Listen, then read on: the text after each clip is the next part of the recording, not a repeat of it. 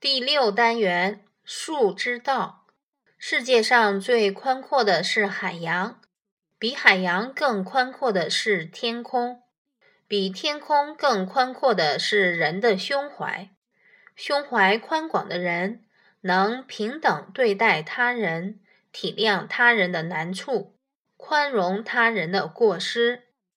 二十四，己所不欲，勿施于人。《论语》卫灵公子贡问曰：“有一言而可以终身行之者乎？”子曰：“其恕乎！己所不欲，勿施于人。”注释一：选自《世书章句集注》，中华书局一九八三年版，标题为编者所加。二：子贡，孔子的学生。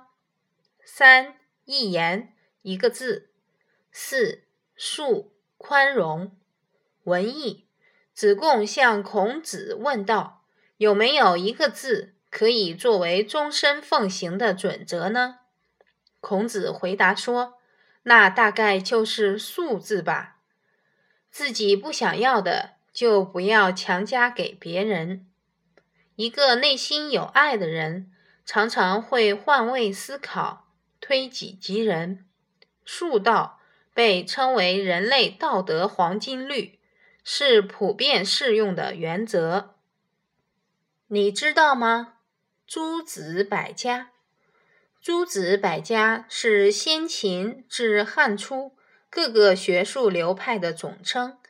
诸子指这些学派的创立者和代表人物，如孔子、老子。墨子、韩非子等，意指他们的代表作；百家则是指这些学派，其中影响最大的是儒家、道家、墨家和法家。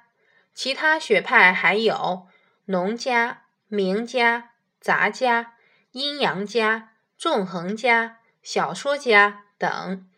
当时人们的思想空前活跃。